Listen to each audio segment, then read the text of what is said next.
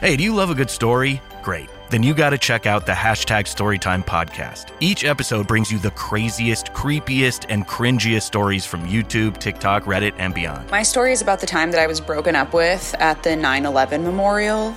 Uh, twice. Look, the internet is a dumpster full of stories, and I, your host, Will McFadden, dive in headfirst, sift through the flaming trash, and bring you nothing but treasures. Listen to all 21 episodes of Hashtag Storytime now on the iHeartRadio app, Apple Podcasts, or wherever you get your podcasts.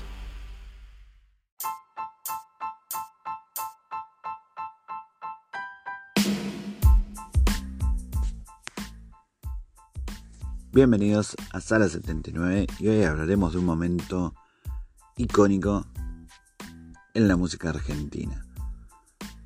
La historia del punk rock en Argentina.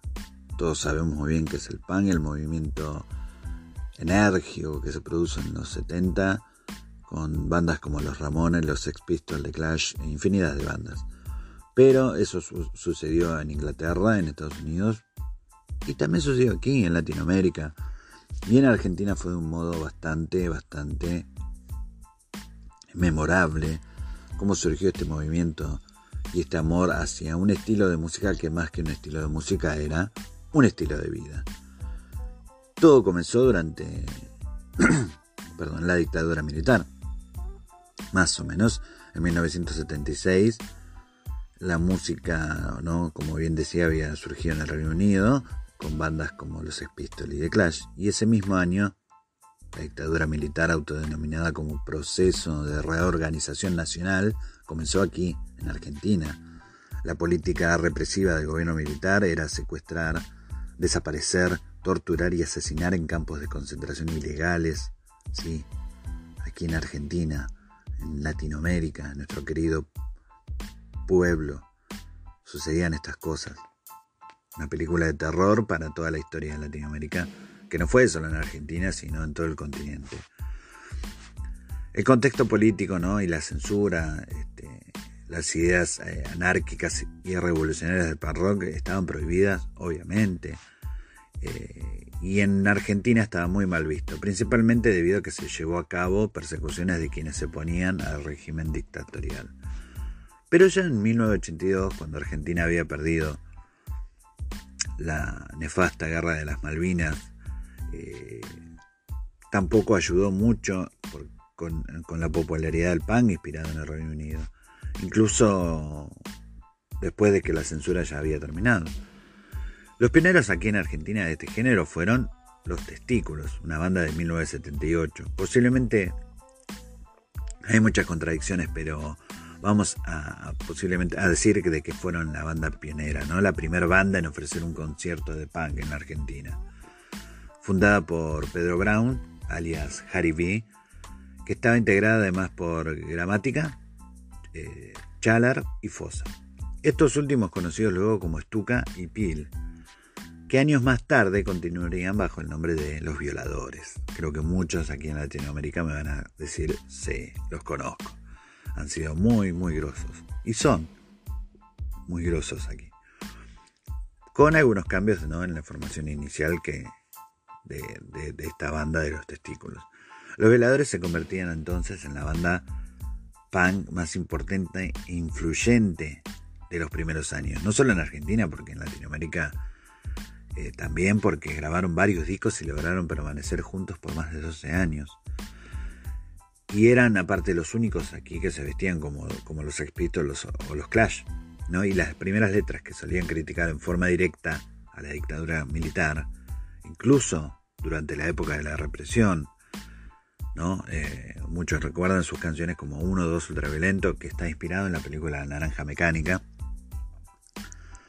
Y cómo olvidar el tema, no me digan si no es un tema con un mensaje directo, ¿no? El tema se llama Represión y lo cantaban en esos años. Era un himno oficial de la escena punk. Represión. Imagínense lo que es cantar en plena dictadura militar una canción así. En 1979 aparece otra banda, Los Psicópatas, que luego se habían llamado Estado de Sitio y finalmente se terminó llamando Alerta Roja, que junto a los violadores fueron los pioneros de este movimiento en Argentina. Era un grupo más político y grabaron solo dos discos Derrumbando la Casa Rosada. Para los que no saben, la Casa Rosada es como nuestra Casa Blanca. En 1983, eh, precisamente en 1983 fue Derrumbando la Casa Rosada y El Llanto del Interior en el 85. Ambos, obviamente, discos independientes. En 79 también se formó Los Laxantes, una banda que contaba con el gran guitarrista Gamexane, futuro miembro de Todos tus Muertos, otra banda que seguramente muchos de ustedes conocerán. En el 81 ya en La Plata se habían formado bandas como La Baraja, eh, que ya tenía un sonido más cercano a los Pistols y a los Dead Boys. En el regreso a la democracia, ¿no? que fue en el 82, ya que en el 82 aquí en Argentina eh, se pudo volver, eh, se terminó con la dictadura y se pudo volver a un gobierno democrático. Obviamente muchas más bandas aparecieron luego de este proceso, o sea, bandas que muchas bandas que se habían conocido en estos pequeños movimientos under de punk, al ver que ya no había una provisión extrema, dieron a fluir sus ideales, sus ideologías, sus, letras, sus canciones y querían mostrárselas al mundo. Eh, una de las escenas eh, más emblemáticas de acá en Argentina fue el Underpunk, donde eran todas bandas independientes. Ya del 84 se formaría de Archis, Todos tus muertos, Masacre, nombres que acá en Argentina son muy, muy importantes y que han traspasado fronteras. Han llegado a toda Latinoamérica, incluso de Archis ha sido una banda que en, Inglaterra ha sido muy bien vista. Pero otro año clave en la historia del punk rock argentino no sería hasta 1987, cuando se forman cuatro bandas muy, muy importantes, que son Flema, Dos Minutos, Ataque 77 y Mal Momento.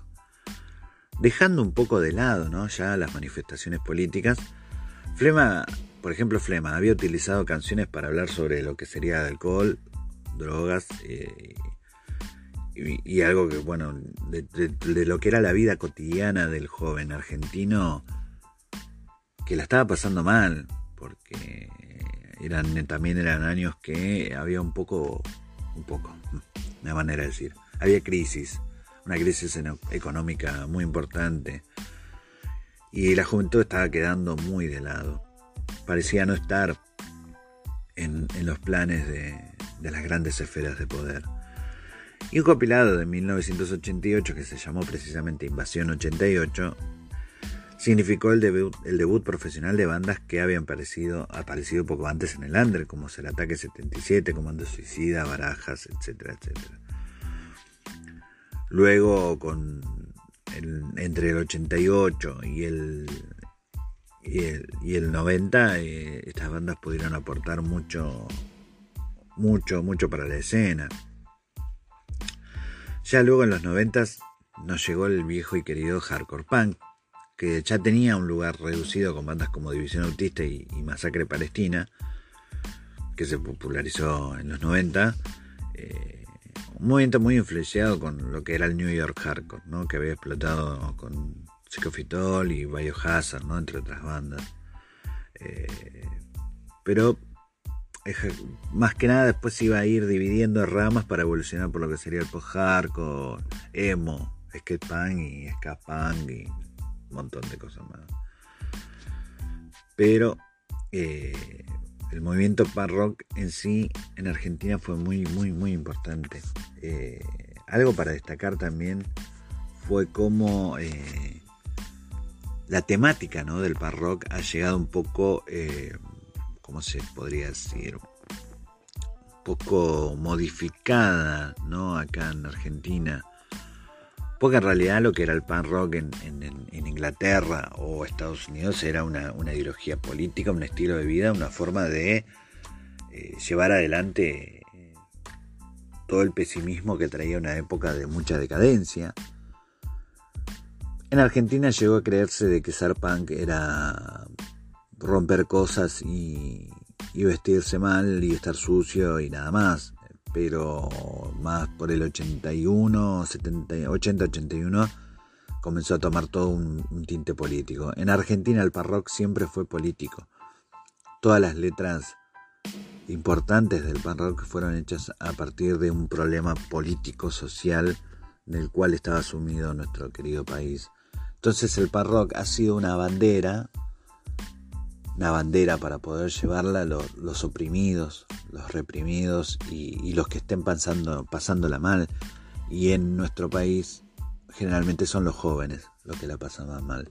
Entonces era un modo de expresión artística, porque si bien es verdad de que algunos, eh, vamos a una parte técnica, musical, ¿no? Eh, es verdad que algunos temas de pan se necesita un poco de formación de música, en música. Eh, es verdad que cualquiera podía hacerlo. Si tenía las ganas y la convicción, lo podía hacer. Y eso provocó que muchos jóvenes argentinos dijeran, yo tengo que hacer, escuchar lo que me está pasando. Y de ahí es donde salieron todas estas bandas Ataque 77 es una banda icónica también. Eh, los veladores ya se han separado, pero han dejado un legado para muchas bandas punk. Y la música punk rock en Argentina no, no para.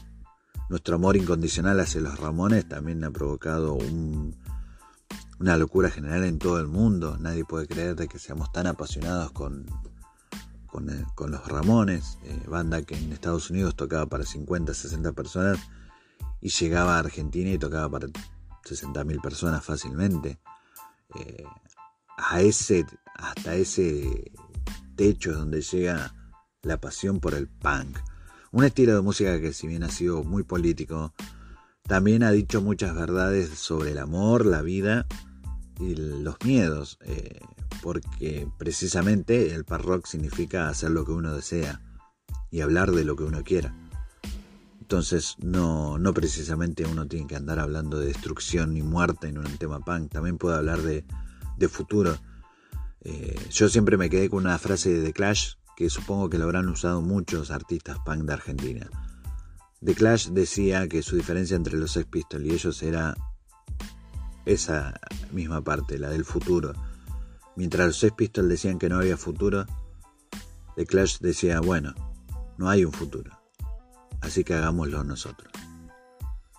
Mi nombre es Omar Eduardo Jiménez y esto ha sido Sala 79, un podcast de Argentina para el mundo.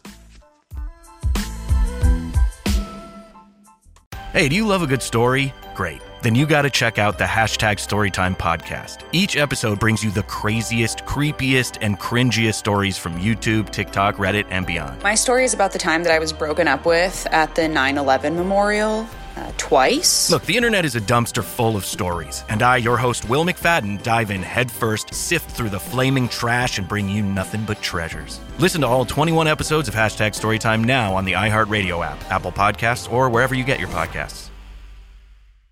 Dunkin' is putting a whole new spin on pumpkin at Dunkin' with our new pumpkin cream cold brew. Smooth, bold cold brew topped with velvety pumpkin cream cold foam made with cinnamon and nutmeg spices. And there's more pumpkin for you to love, like the delicious fall classic, our pumpkin spice signature latte. Rich espresso topped with whipped cream, caramel drizzle, and cinnamon sugar. That's how we pumpkin at Dunkin'. Sip into the fall season with the $3 medium pumpkin cream cold brew or pumpkin spice signature latte. America runs on Dunkin'. Participation may vary. Limited time offer. Exclusions apply. Valid on pumpkin spice signature latte only in all cold foam cold brew.